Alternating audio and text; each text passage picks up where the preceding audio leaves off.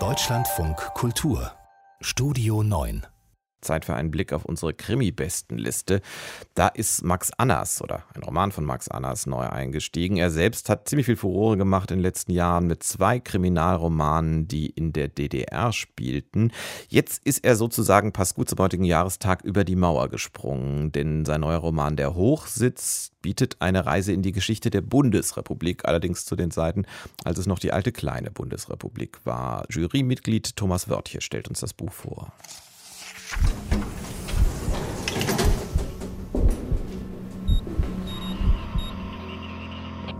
Neue Krimis.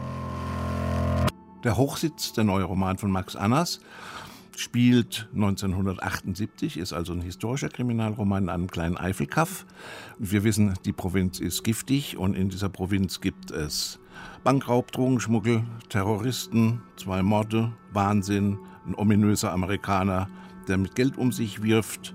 Es gibt Polizei, es gibt Zoll und es gibt vor allem zwei Teenies, Sanne und Ulrike, die verbringen ihre Freizeit meistens auf einem Hochsitz und haben dadurch den Überblick und beobachten Dinge, die sie aber gar nicht verstehen. Und das macht die Spannung des Romanes aus. Max Angers versucht, diese bundesrepublikanische Geschichte 1978 aus der Perspektive zweier kleiner Mädchen zu erzählen. Sie sammeln Hanuta-Bildchen für die Fußballweltmeisterschaft 78. Wir erinnern uns die Skandalweltmeisterschaft. Sie schneiden RAF-Fahndungsplakate aus und kleben die aber in die äh, Fußballbildchen. Also sie wissen nicht genau, was passiert. Und das orchestriert Max Annas auf verschiedenen Ebenen, über verschiedene Erzählperspektiven, über verschiedene formale Annäherungen, zum Beispiel das Showdown als Filmdrehbuch. Und dadurch gerät natürlich Geschichte nicht in den Verdacht, was Festgeschriebenes zu sein, sondern sozusagen im Flow zu sein und liquide in a way. Großartig finde ich natürlich auch das zeitliche Sprachkolorit. Also die Mädels beobachten zum Beispiel den Bürgermeister, der mit seiner Sekretärin Autosex hat und plötzlich quiekt es du Ferkel.